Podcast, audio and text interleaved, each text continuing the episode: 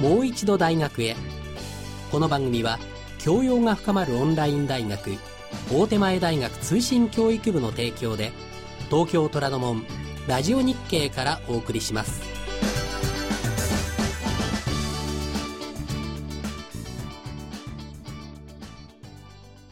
皆さんこんばんは。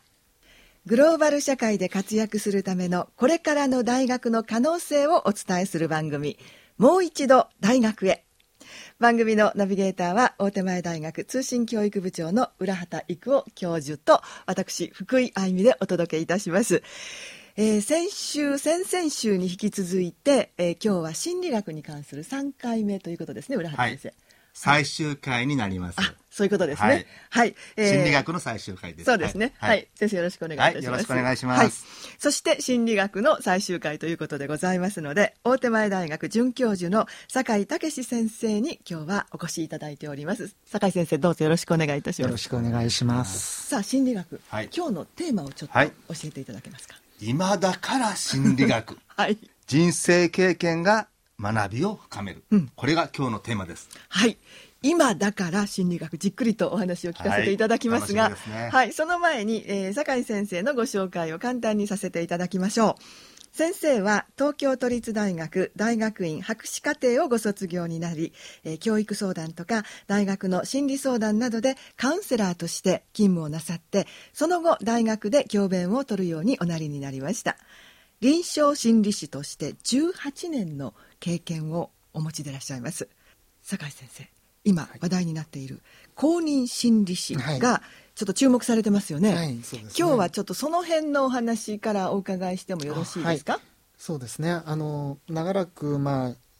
カウンセラーとか、えー、心理療法をする人の資格っていうのは公的なものが、まあ、なくてですね。あの国が定めたもの。それがなくて、まあ、臨床心理士というのが、えー、一般によく知られているんですが、これはまあ言ってみれば民間の資格なわけです。ですので当然こうあの法的な根拠もあまりあるわけではなかったんですがこの度ようやくはい、あの法制化されましていよいよあとそうですね2年か、まあ、そのぐらいの間のうちに施行されると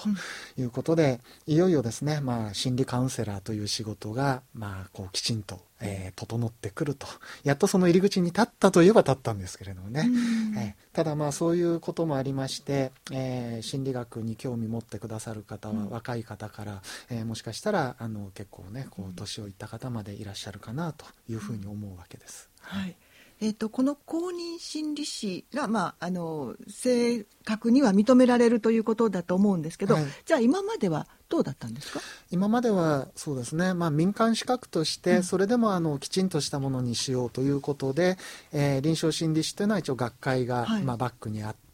えー、こういう教育をこういうふうにして試験はこういうものを受けて合格したらやっと入り口ですよと、はい、そこからまたあの、まあ、こう研鑽を積んで腕を上げてってくださいねということでやってきたわけですがいくらまあきちんとしているといったところでやはりあの民間資格の、まあ、一民間団体が出しているものということでしたのでやはり他のいろんな職種例えば病院でしたら医師とか看護師とか、えー、ああいうのみんな国の資格ですよね、そういう中ではまあ、不安定というか、うん、今一つはっきりしないというようなことはあったろうというふうに思うわけですね。ということは、うん、これからその資格を目指して頑張ろうという方々が非常に増えてくるというふうになるといいなとまた あの人がたくさん増えてくればそれだけあの有能な方や力のある方が生まれてくる土壌がまたできますんで、そういうことがますますまあこの分野を発展させていくということになるんじゃないかなというふうに思っているわけです。はい。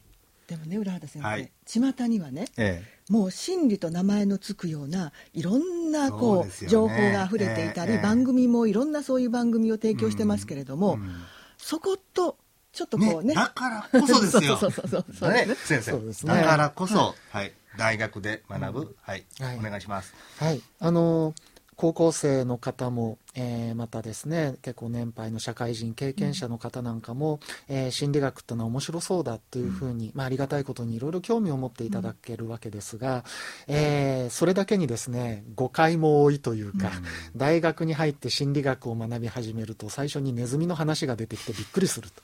人間はいつ出てくるんだみたいなね、そんな感じを持たれることもありまたあの統計とか実験とか、もうなんかあの人間の心の話してるんだかなんだかわからないというようなことも、え感じられる方もいらっしゃるというふうにやっぱり思うわけですがこれはあの大学でやはり学ぶ心理学っていうのは言ってみれば学問としてきちんとしようということが背景にありまして、そのためにはやはりこう人間の心っていうのは見えませんから、その見えないものをどうやったらきちんと扱えるかというやっぱりそのやり方っていうのはすごく大事になるわけですね。で時にそれはえー、めんどくさい感じがするかもしれない、えー、もっとなんか心ってこんな風で面白いでしょって話聞いて、へえ面白いって言いたかったのに、なんだこのめんどくさい話はっていうのはあるかもしれないですが今思うとそのめんどくさいことをちゃんと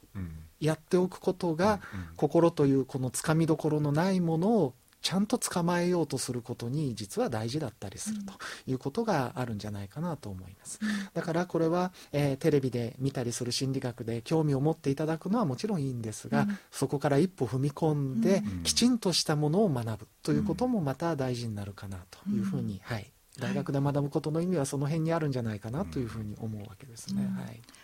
えー、まあ、大学で学ぶとするならば、10代から20代の学生さんですけれども、うんうん、あの社会人になって心理学を学びたいという方も、はい、まあ、いらっしゃるわけですよね、はい、その辺の違いって何かありますか、そうですねまあ、こんなふうに言っていいか分かりませんけれど例えば数学の理論を勉強するのに、はい、その理論を考えついた人の生涯を知る必要っていうのはあんまりないと思うんですね。うんうん、例えば万有引力の法則を理解するのに、うん、ニュートンの生まれ育ちや人柄をよく知っていないといけないってことは、うん、まああんまり関係ないだろうと。えー、ところがですね心理学の理論っていうのは、えー、もちろん客観的にとか理論的にとかいうことを大事にはするんですが、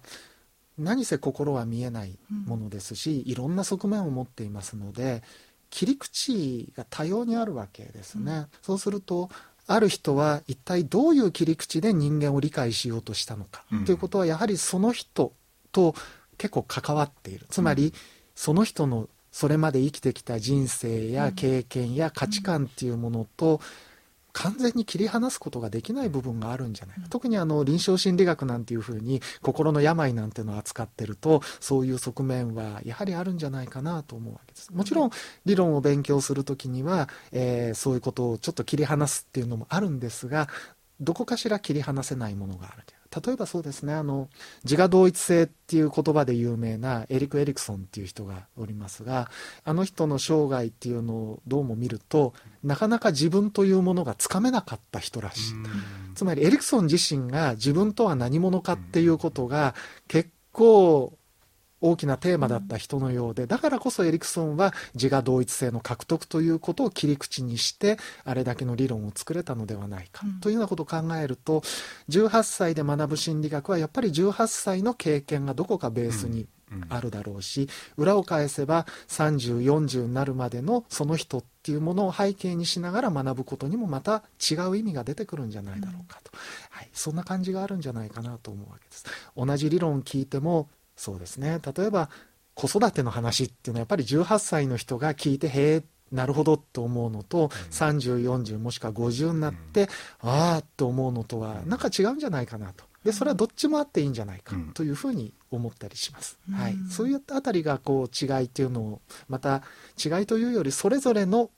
意味というものを持ち得るんじゃないかなと。そんなふうに考えてみるといいかなと思うんですがどうでしょうかね。うんもっともですね。ということは、まあ、人生経験が反映されてくる、ということですよね。あの理論はもちろん経験があるから分かるだけではなくて、理論として分かるってこともありますが、はい、その理論が言おうとしてることの意味とか実感とかなるほどそういうことかっていうふうに分かる時にやはりその人の生きてきた何かっていうものはこう影響するんじゃない。だから私の人生経験はこうだからこうなんだというふうにしてしまうことをいいと言っているわけではなくて、はい、理論に言われていることを自分に引きつけた時になるほどよくわかるという、その分かる感じっていうのはそういうその人の生きてきた背景というものと多分何がしか関係するんじゃないか、うん、だからうまくそこを生かしてもらえると、学びの意味っていうのはまた年齢に応じて深まりを見せるという側面があるんじゃないかなと、うん、そんなふうに、うん、捉えてみることはできるかなと思うわけですね。はい。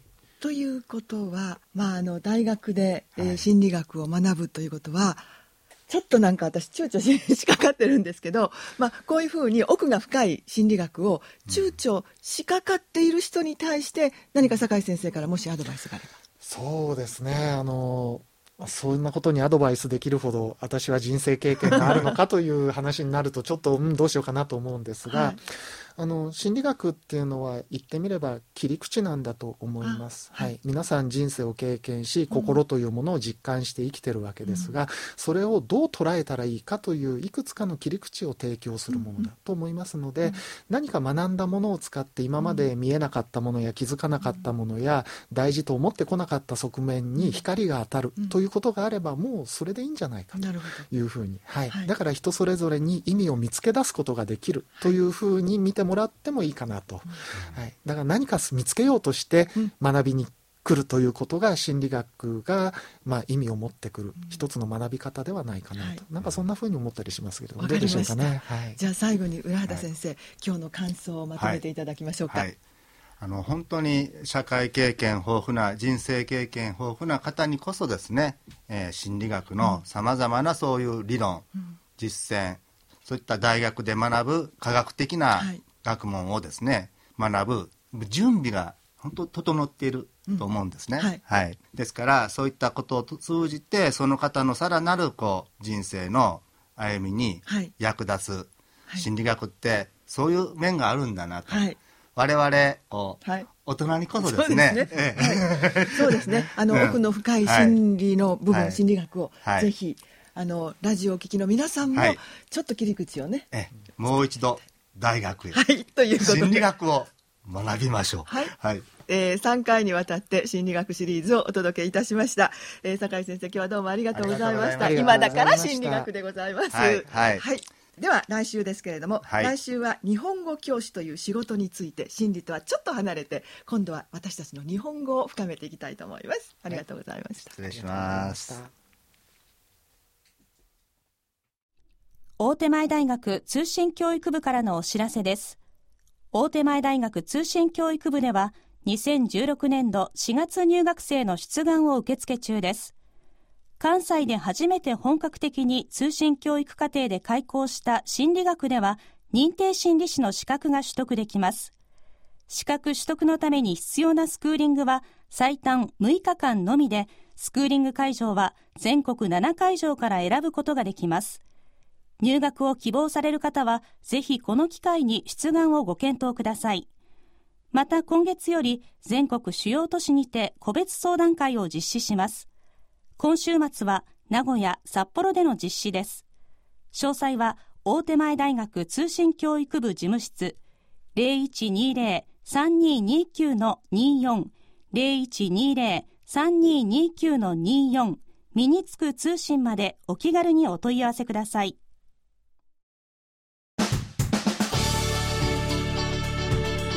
もう一度大学へこの番組は教養が深まるオンライン大学大手前大学通信教育部の提供で東京虎ノ門ラジオ日経からお送りしました。